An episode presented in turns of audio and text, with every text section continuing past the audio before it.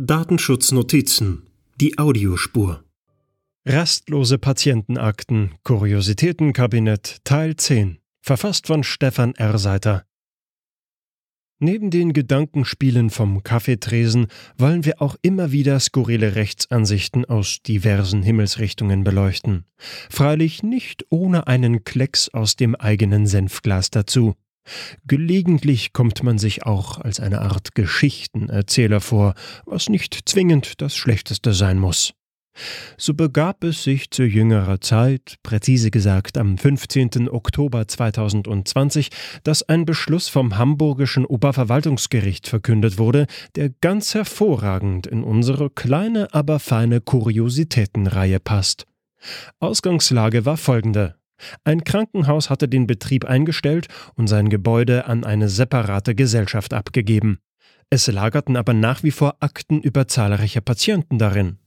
Die zuständige Aufsichtsbehörde erließ deswegen eine Verfügung gegen die neue Eigentümergesellschaft und forderte sie auf, die Akten in Obhut eines Arztes zu verbringen. Der neue Eigentümer wiederum fühlte sich dafür nicht zuständig und wies das Begehren zurück. Zu klären war also die Frage, wer dafür zu sorgen hat, dass die Patientenakten mit entsprechend sensiblem Inhalt nicht in falsche Hände geraten. Dabei stritten die Beteiligten unter anderem um die Frage, ob die Aufbewahrung der Akten als solche unter dem Begriff der Verarbeitung von personenbezogenen Daten falle.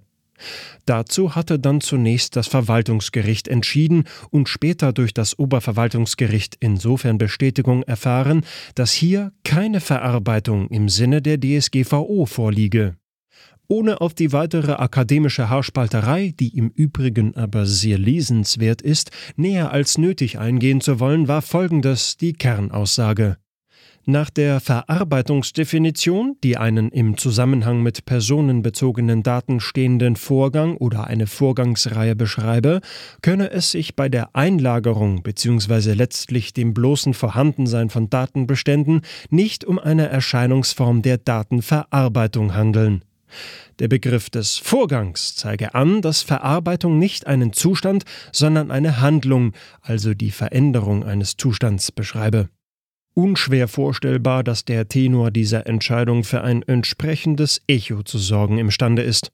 So wurde daher in einer Mitteilung auf Twitter kurz nach Veröffentlichung des Beschlusses die Frage aufgeworfen, wie das Gericht denn das Speichern von analogen Daten ansehe, wenn nicht als Verarbeitung. Andernorts war zu lesen, was machen deutsche Richter eigentlich so beruflich?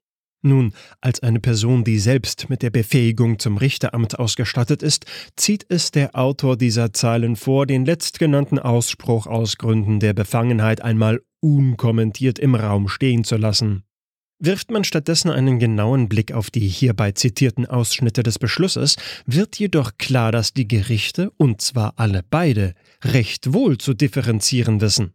So besagt die Entscheidung im Wesentlichen, dass für die Frage nach der datenschutzrechtlichen Verantwortlichkeit ausschlaggebend ist, wer eine bestimmte Verarbeitung von Daten angestoßen hat oder umgangssprachlich formuliert, wer die betreffenden Daten angefasst hat. Aber wie, so mag man verzweifelt fragen, sollte denn auch das bloße Herumliegen von Papier einen so aktiv klingenden Begriff wie Verarbeitung ausfüllen? Beim Verarbeiten als solches, da denken wir an persönlichen Einsatz, an Kraft, die aufgewendet wird, da passiert doch etwas. Und das leuchtet ein, man kann es sich bildhaft vorstellen. Einsame Akten liegen in leergefegten Räumen, teils wüst übereinander gestapelt. In ihrem schlichten Dasein als wesenlose Masse werden sie durch keinerlei Nachfrage von außerhalb gestört. Einst waren auch sie, die Akten, hin und her gewälzt worden, sind über Schreibtische gezerrt, durch Treppenhäuser gewuchtet und sogar in der Premium Economy Class aller Bürobeförderung, dem Fahrstuhl, durchs Gebäude zirkuliert worden. Sie sehnten sich nach einer Veränderung ihres Zustands, lauerten gar auf einen Moment, in dem sich die Tür am Ende jenes Korridors, der den Anfang aller Archivartätigkeiten fallbeilartig zementiert, einen Spalt breit öffnen möge, auf das ein junger Sachbearbeiter glänzenden Blickes und erhobenen Hauptes hereinstolzieren und sich ihrer annehmen sollte.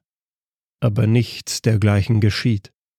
Da draußen, ja, da gibt es sie, die umtriebigen Datenpakete, die quirligen Termineinladungen und sonstige nach Aufmerksamkeit heischende Nachrichten, die teils sekündlich von Zustandsveränderungen jeglicher Art heimgesucht werden. Hier aber herrscht gähnende Reglosigkeit. Doch halt! Mit einem Mal regt sich etwas in den Bergen aus Pappdeckeln, geheftetem Papier und metallischen Klammern. Es rumort, es knarzt und eine gigantische Staubwolke entweicht dem grollenden Gebirge manifestierter Bürokratie. Während sich die Wolke unter immer größer werdendem Ächzen und Knirschen einen schier endlos wirkenden und milchig beleuchteten Flur entlang schiebt, wird es dem Betrachter schweißnass klar. Die Revolte hat begonnen. Wir haben eine Datenverarbeitung. So oder so ähnlich mag dann wohl das geheime Leben der Akten aussehen. Vielleicht. Vor Gericht jedenfalls wurde zum Glück und entgegen manch eines übereifrigen Kurzkommentars klargestellt, dass auch das bloße Ablegen oder Aufbewahren von Daten bzw. Akten unter den Begriff der Speicherung und damit der Verarbeitung im datenschutzrechtlichen Sinne fällt.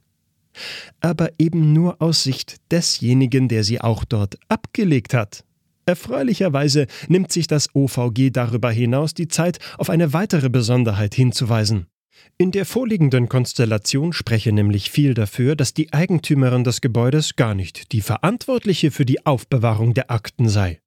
Darin liege zusätzlich oder ohnehin, je nachdem wie man es betrachten mag, ein Grund für die Bestätigung der erstinstanzlichen Entscheidung. Detaillierter geht das Gericht auf diese Frage jedoch nicht ein, weil es das nicht muss. Das Ergebnis für diesen scheinbar weltfremden Sachverhalt lautet also, es ist stets konkret zu prüfen, wer eine bestimmte Verarbeitung von Daten und nochmal, dazu gehört auch das reine Ablegen oder Einlagern in Gang gesetzt hat.